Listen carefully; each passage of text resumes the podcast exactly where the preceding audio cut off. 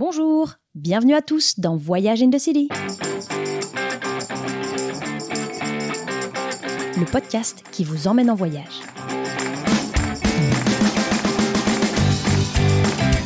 Je suis Marion, sa fondatrice, et vous pouvez me retrouver sur les réseaux sociaux sous le nom de compte MC4U.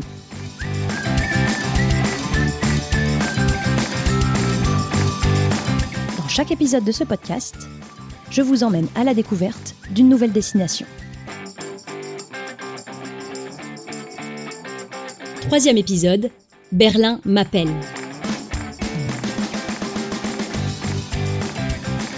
Bonjour à tous. Aujourd'hui, je vous emmène dans la surprenante ville de Berlin. Schönen guten Morgen!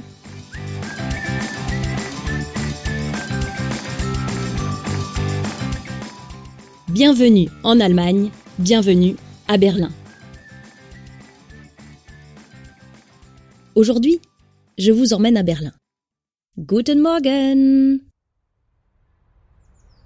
Si je vous dis Berlin, à quoi ça vous fait penser? Quelles images avez-vous en tête? Quels souvenirs? Quelle architecture? Quelle gastronomie peut-être? Quelle musique Prenez le temps, juste quelques instants, de remémorer tout ce que vous raccrochez à cette ville, à la capitale de l'Allemagne, à cette ville si symbolique dans notre histoire récente, Berlin.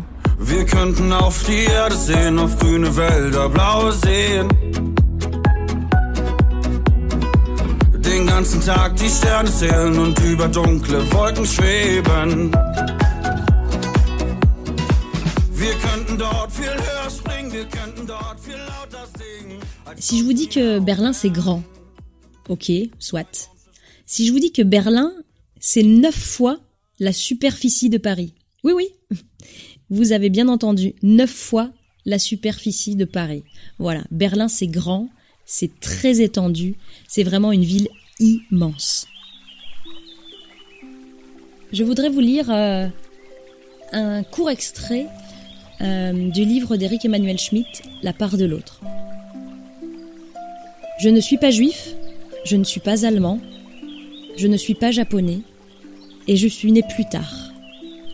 Mais Auschwitz, le destin de Berlin et Hiroshima font partie de ma vie. C'est un petit peu finalement ce que je ressens à Berlin, c'est-à-dire que c'est une histoire que je n'ai pas vécue, que ma famille n'a pas vécue, euh, mais qui semble si proche et refléter finalement tant d'autres événements de par le monde que nous pouvons vivre encore aujourd'hui, qu'il est pour moi vraiment important de se souvenir, de comprendre, de savoir, d'avoir connaissance de cette histoire pour ne plus reproduire les horreurs, finalement, que le monde a connues.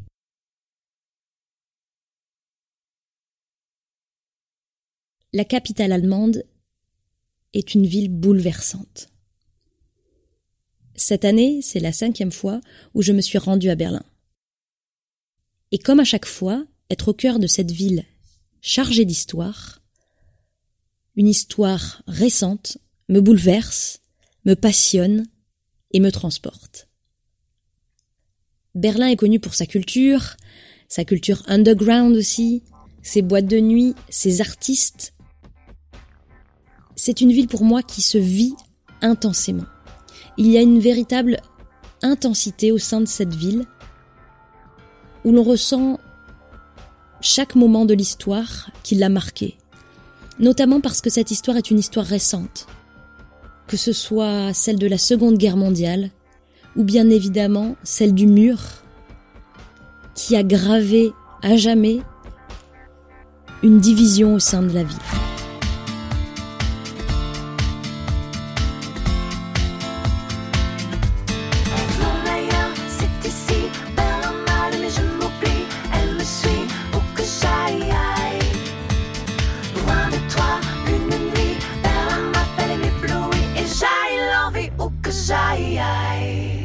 Un des lieux symboliques de Berlin, bien sûr, c'est la porte de Brandenburg, la Brandenburger Tor. Ce magnifique monument se situe en fait à l'entrée du vieux Berlin. Au-dessus de la porte se trouve une statue. Une statue en cuivre, un quadrige, un char tiré par quatre chevaux, euh, surplombé par la déesse de la victoire. En 1806, lorsque Napoléon et sa grande armée gagnèrent euh, la bataille contre la Prusse, Napoléon décida tout bonnement de récupérer le quadrige en, comme un butin de guerre. Quelques années plus tard, à la chute de l'Empire, en 1815, les Prusses récupérèrent le quadrige pour le remettre au-dessus de la porte de Brandenburg. La porte est aussi bien évidemment très connue puisqu'elle symbolisait la démarcation entre Berlin-Est et Berlin-Ouest. D'ailleurs, lorsque vous vous promenez en fait du côté ouest euh, de la porte, euh, vous verrez sur le sol, il y a un tracé avec des pavés qui vous indiquent le réel tracé du mur de Berlin. Vous le retrouvez tout au long de la ville. Vous pouvez suivre ce tracé euh, pour comprendre euh, comment la ville était divisée en deux à cette époque. La Pariser Platz, qui se situe euh, devant la porte de Brandenburg, est vraiment une place incroyable. Cette place est chargée d'histoire, comme de nombreux lieux à Berlin. C'est là où les Allemands se rassemblent souvent pour des moments symboliques et forts de leur histoire, comme notamment cette fameuse nuit du 9 euh, novembre 1989. Il faut vous imaginer lorsque vous êtes face à la porte de Brandenburg, vous avez à gauche l'ambassade américaine et à droite se trouve l'ambassade française. L'ambassade française a été rénovée et l'architecte qui a été choisi, c'est Christian de Portzampark, qui a fait vraiment euh, un lieu euh, architectural très fort et, donne véritablement une puissance de modernité à la France. À partir de cette place, euh, derrière vous, en fait, il faut imaginer que se trouve l'une des plus grandes artères de Berlin, qui s'appelle Unten den Linden, euh, c'est-à-dire sous les tilleuls. Cette, cette avenue de Berlin est très connue. Elle est donc couverte de tilleuls, comme son nom l'indique. On trouve de nombreux euh, jardins de bière, Biergarten, au milieu de cette avenue qui part de la Brandenburg et qui s'élance vers l'est de la ville. La nuit, lorsque la place est éclairée, lorsque la porte est éclairée, il y a vraiment euh, une atmosphère particulière.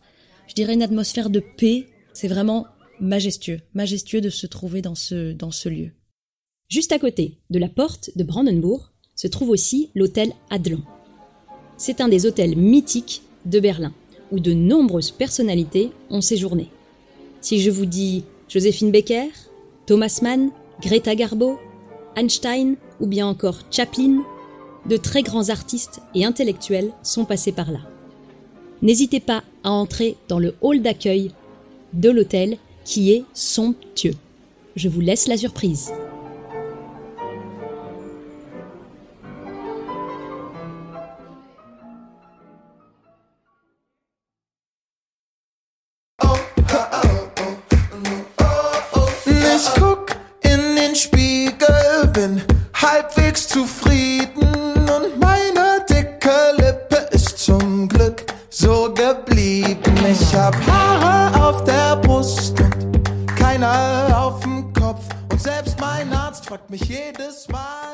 J'ai découvert par hasard et qui m'a vraiment enchanté pour son architecture, pour euh, euh, sa décoration, pour son atmosphère.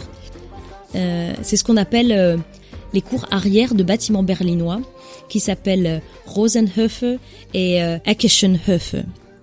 En fait, aujourd'hui, ce sont différentes boutiques, ateliers, petits restaurants. Il y a aussi des cafés, un théâtre euh, et une librairie.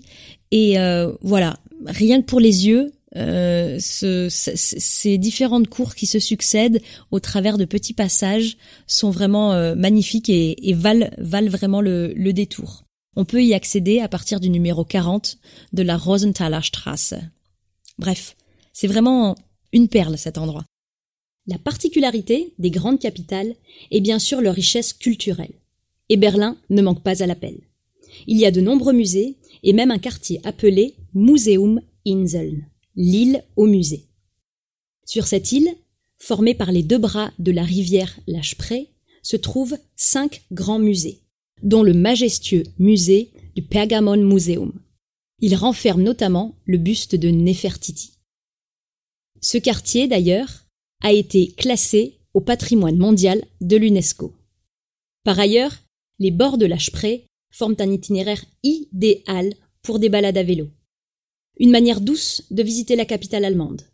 Et une manière de le faire comme le font tous les Berlinois. Vous verrez en effet, vous ne serez pas les seuls. Le vélo est vraiment LE moyen de transport à Berlin. J'ai de nombreux souvenirs à pédaler dans les rues de Berlin et le long de la avec des vélos dits à la hollandaise. En fait, ils ont un système de freinage bien particulier. Dès lors que l'on rétropédale, cela freine. Et je peux vous dire que je me suis pris de nombreux fous rires. Für dich würde ich sieben Stunden fahren, nur damit ich dich für eine sehe. Mir egal, ich kann auch in der Bahn, will am nächsten Morgen vor dir stehen. Und dann nimmst du mich in deinen Arm und du willst, dass ich nie wieder gehe. Für dich würde ich sieben Stunden fahren, nur damit ich dich für eine sehe. Damit ich dich für eine sehe. Mir egal, ich kann auch in der Bahn. Will am nächsten Morgen vor dir stehen und dann nimmst du mich in deinen Arm und du willst, dass ich nie wieder gehe. Für dich würde ich sieben Stunden fahren, nur damit ich dich für eine sehe.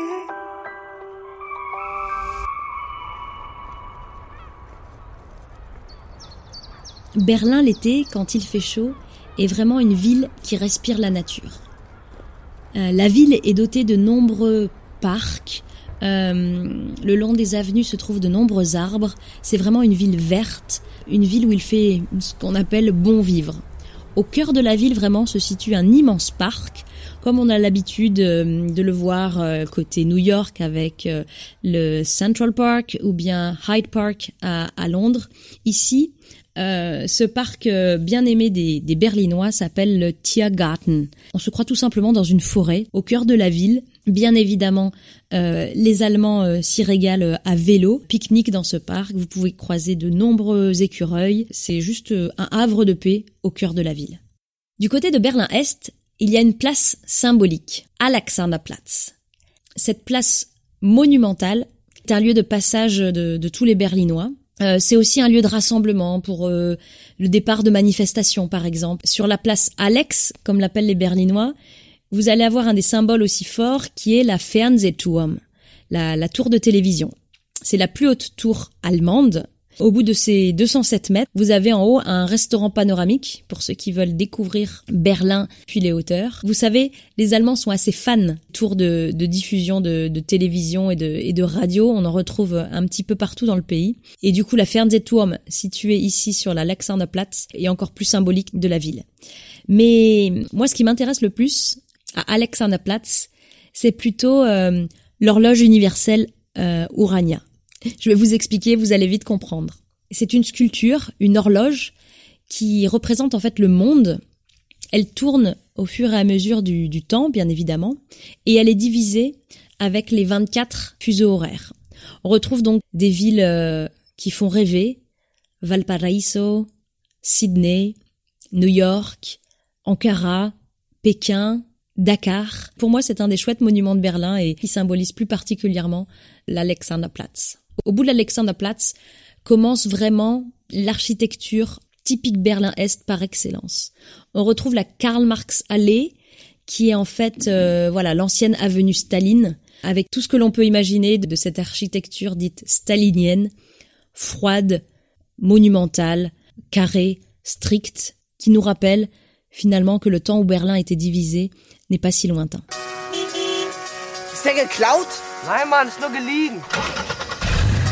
S'il y a un film que je dois vous recommander à propos de Berlin, c'est un film qui est sorti dans les années 2000 et que vous avez peut-être d'ailleurs déjà vu. Euh, c'est le film Goodbye Berlin. Un film qui raconte très bien le sentiment de nostalgie que certains Allemands de l'Est euh, ressentent à propos euh, de cette période dans laquelle ils vivaient. Et un film qui retrace avec beaucoup d'humour les premières années après la chute du mur de Berlin. Un autre film incroyable, bien évidemment, dans un autre registre, Le goût des autres, où là finalement on découvre comment fonctionnait la Stasi allemande, cette police de la RDA qui espionnait ses concitoyens.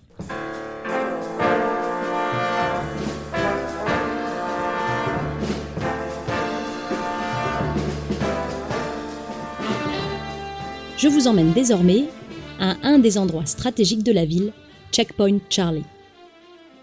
Ce carrefour était un lieu de passage entre l'Est et l'Ouest.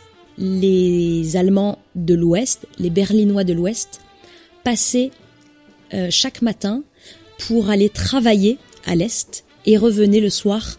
C'était donc un, un vrai lieu de passage, une frontière entre ces deux mondes, entre le Berlin-Est et le Berlin-Ouest. C'est un lieu qui rappelle aussi finalement l'absurdité, l'absurdité totale de cette séparation entre les deux, entre les deux mondes. Aujourd'hui, euh, le lieu grouille de scolaires, de professeurs accompagnés de leurs élèves, de touristes, alors qu'il y a seulement 30 ans, 35 ans, c'était un lieu fort de l'histoire de la ville. Aujourd'hui, au-dessus du, du checkpoint Charlie, on trouve un McDo, voilà, je vous invite d'ailleurs à rentrer dans le McDonald's, tout simplement pour vous rendre sur la terrasse. Elle domine en fait tout, l'endroit de Checkpoint Charlie et vous donne un point de vue intrigant de ce croisement. Le très chouette musée du mur se trouve directement euh, à côté de, Checkpoint Charlie. C'est un tout petit musée, un musée plutôt vieux, euh, pas forcément des, plus modernes, mais dans lequel en fait on retrouve toutes les histoires euh, de fuites et de stratagèmes que les Allemands de l'Est ont déployé pour retrouver la liberté, pour se rendre à Berlin-Ouest. Il y a un chouette panneau qui est resté euh, au niveau de Checkpoint Charlie, c'est le panneau You're leaving the American sector. Euh, en effet, lorsque les Berlinois de l'Ouest traversaient Checkpoint Charlie pour rejoindre l'Est, ils quittaient donc le secteur américain euh, cette zone qui avait été définie après la Seconde Guerre mondiale et donc euh, euh, gérée par euh, gérée par l'administration américaine.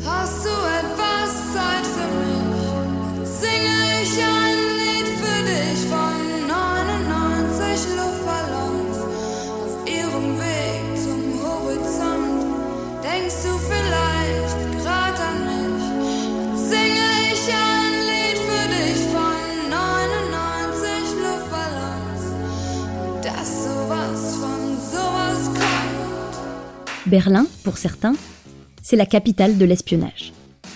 En effet, pendant toute la guerre froide, Berlin était au confluent de ces deux mondes, et nombre d'espions ont été échangés ici dans la capitale. Aujourd'hui, vous pouvez découvrir un musée top moderne qui vient d'être ouvert, c'est le musée de l'espionnage. Il est situé à côté du Sony Center. Si vous êtes fan de l'agent 007 ou bien de Matahari, ce musée est fait pour vous. Il faut savoir qu'il est simplement en allemand et en anglais. Mais en tout cas, nous sommes plongés à travers toute l'histoire de l'espionnage dans le monde entier.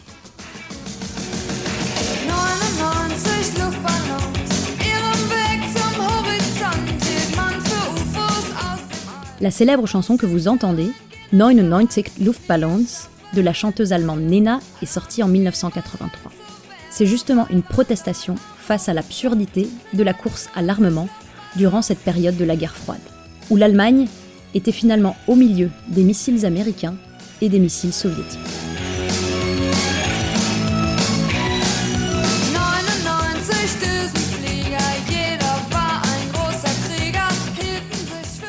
Un des plus chouettes endroits pour euh, visiter le mur de Berlin, en tout cas euh, voir comment ces différents pavés de murs étaient entreposés et euh, ce qu'on appelle l'East Side Gallery.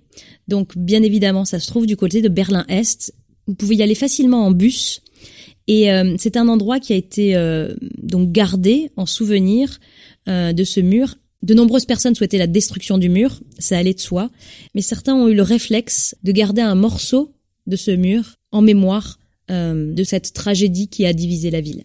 East Side Gallery, en fait, donc ce sont plus de un kilomètre de long de, de pans de murs qui ont été gardés et qui ont été euh, proposés aux artistes peindre finalement sur ce mur euh, des messages de paix, des messages de liberté.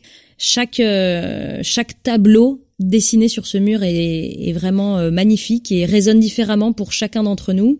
L'entrée est gratuite, vous pouvez tout simplement vous balader le long de cette East Side Gallery. C'est là que l'on retrouve de nombreuses peintures que vous avez vues probablement dans des livres d'histoire et qui ont fait le et qui ont fait le tour du monde. Euh, J'ai eu la chance de la visiter euh, à, trois reprises et c'était différents artistes qui s'étaient appropriés ces, ces pans de mur. Le tableau que je préfère sur cette galerie à ciel ouvert, c'est euh, une voiture allemande, les Trabants, euh, les Trabis, comme les appellent les Berlinois. Cette Trabi qui sort et qui explose le mur, qui montre cette envie de liberté et cette envie de, de voyage, d'être libre, de se déplacer, et, euh, et, qui symbolise pour moi très fortement ce, ce mouvement de, de liberté euh, qui a symbolisé la, la chute du mur.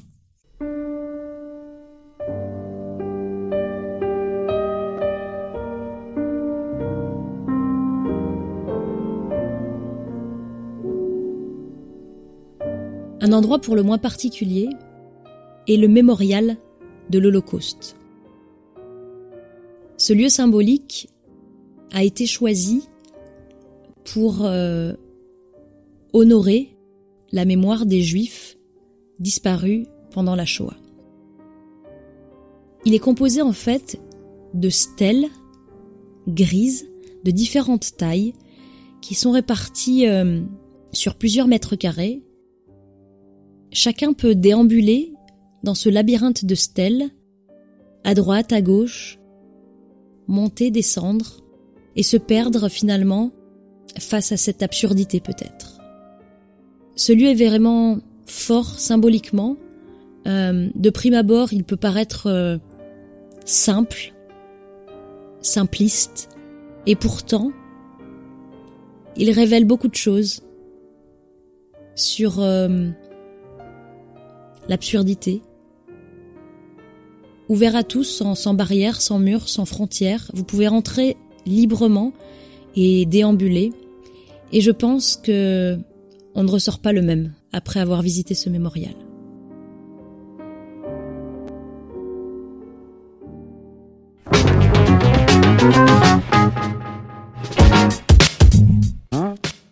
Bon, c'est pas tout, mais c'est l'heure de parler un peu gastronomie. Bon, je vous entends rire, hein. Gastronomie et Allemagne, gastronomie et Berlin, euh, est-ce que ce serait pas un petit peu antinomique? Eh bien non, non, non, non. Je ne vous dis pas que les spécialités à Berlin font partie de mon top 3 euh, ever. Je ne vous dis pas non plus que je tuerai pour euh, une spécialité berlinoise et que les plats de la ville sont à tomber.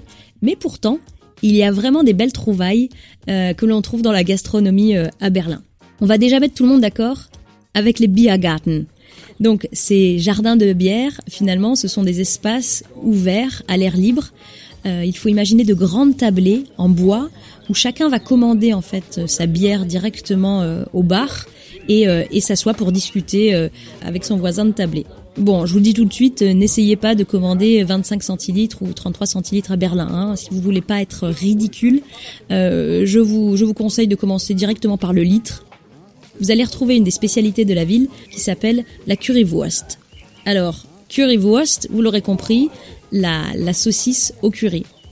Ce sont des saucisses qui sont cuisinées avec une sauce tomate qui ressemble à du ketchup où est incorporé du, curry et qui se mange finalement euh, voilà euh, dans, la rue en marchant euh, que l'on peut trouver dans, dans les différents snacks à Berlin. Et maintenant je vais vous parler d'une autre spécialité que nous en France nous appelons les beignets qui sont en fait les Berliner. Donc les Berliner, ce sont ces petits beignets au sucre euh, fourré euh, généralement euh, de confiture de framboise ou bien de chocolat, et qui est une, des spécialités de Berlin, et qui a été mise en exergue par le discours en fait de, de Kennedy lorsqu'il est venu en 1963 à Berlin-Ouest. All free men, wherever they may live, are citizens of Berlin. And therefore, as a free man, I take pride in the words, Ich bin ein Berliner.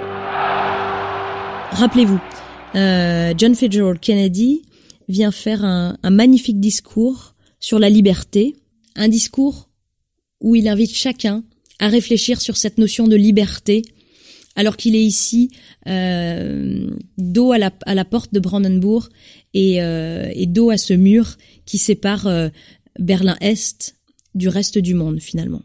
Et euh, dans son discours, euh, pour l'incarner et pour montrer tout son attachement à, cette ville, euh, Kennedy a cette phrase Ich bin ein Berliner.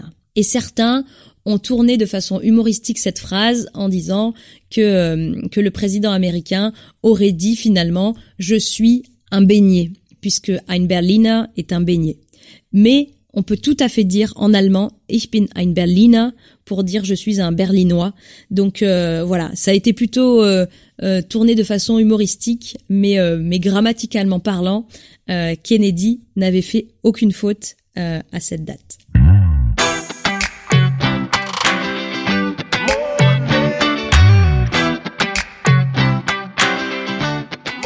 Biergarten, Currywurst, les Berliner. Et maintenant, je vais vous parler des pretzels. Et oui, bien évidemment, les bretzels, rien à voir avec ceux que l'on peut trouver dans le commerce en France, sauf bien sûr en Alsace. Euh, les, euh, les bretzels allemands sont vraiment euh, juste excellents. Moi, ce que je vous conseille, ce sont les Butterbrezel, les bretzels avec du beurre. Oui, c'est bon sur bon. Voilà, exactement. D'autres bretzels que j'apprécie tout particulièrement, ce sont les Kurbis-Brezel. Ce sont des bretzels avec des graines de courge euh, sur le dessus. C'est un régal. Côté sucré, vous avez euh, bien évidemment toute la pâtisserie allemande et plus particulièrement vous allez retrouver à Berlin les Apfelstrudel. Ce sont des gâteaux aux pommes euh, et à la cannelle puisque les Allemands sont fans de cannelle à mon grand désarroi. Voilà, je ne sais pas si je vous ai convaincu avec euh, les spécialités euh, berlinoises, les spécialités allemandes. Sachez que j'ai encore le goût du Butterbrezel acheté dans une boulangerie à Spandau et sachez qu'au prochain voyage, j'y retourne direct.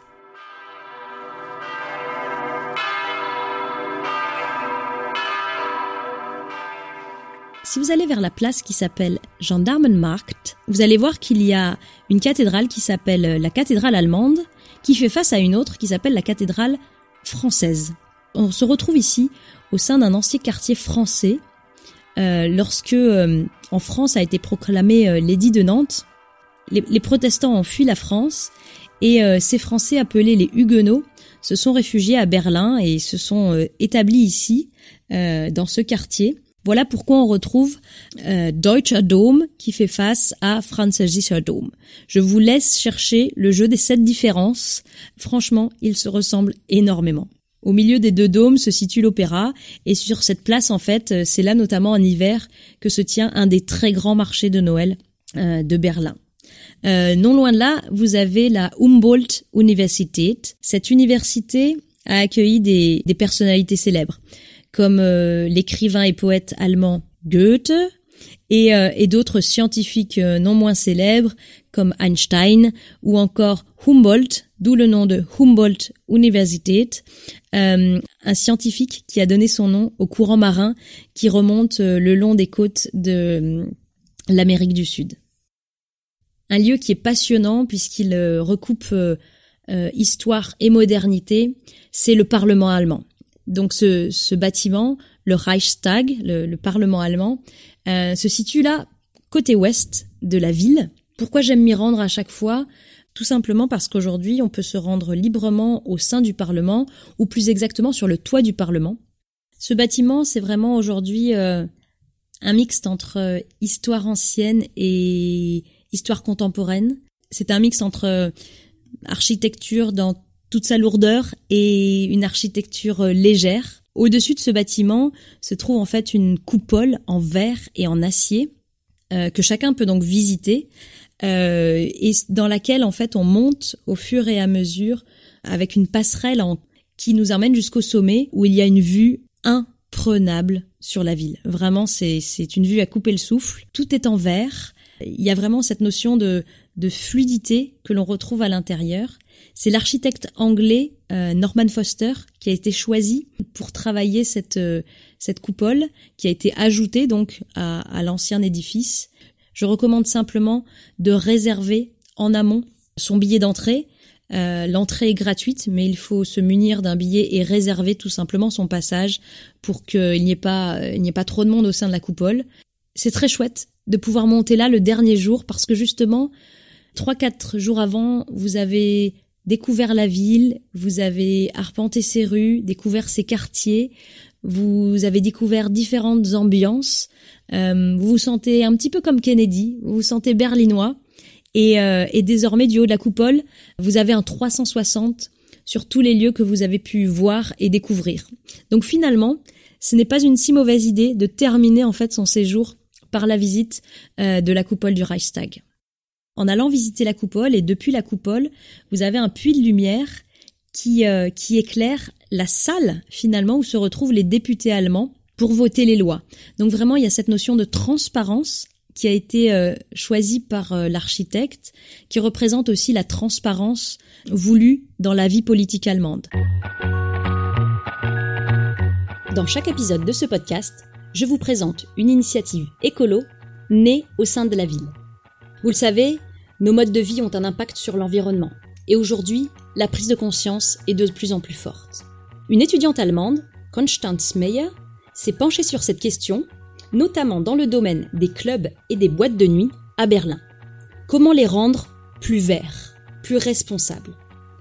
Elle a rejoint l'association qui s'appelle Club Mod Berlin, qui vise à récompenser les clubs et discothèques qui s'engagent à des mesures en faveur de l'environnement. Cette association, composée à 100% de bénévoles, sensibilise les discothèques à leur impact sur l'environnement. L'emblématique club SO 36 de la Oranienstraße, dans le chouette quartier de Kreuzberg, s'est prêté au jeu dès le début. Pendant une nuit, 300 fêtards ont dansé jusqu'à l'aube et ont récolté des fonds pour réaménager l'efficacité énergétique du club, investir dans des appareils moins consommateurs en énergie et développer le recyclage de bouteilles en verre consommées lors de cette soirée. Bref, le slogan de Club Mod Berlin est Eine grüne Welt ist tanzbar. Oui, il est possible de danser dans un monde plus vert.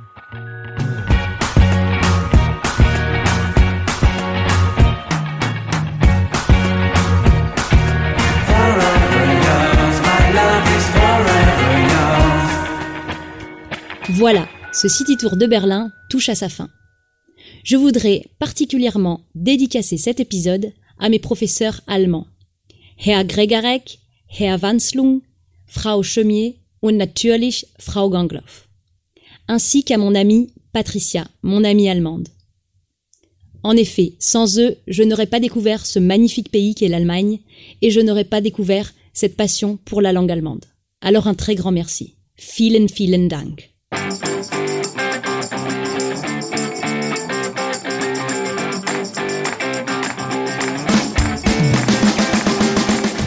Si vous avez aimé ce podcast, alors je compte sur vous.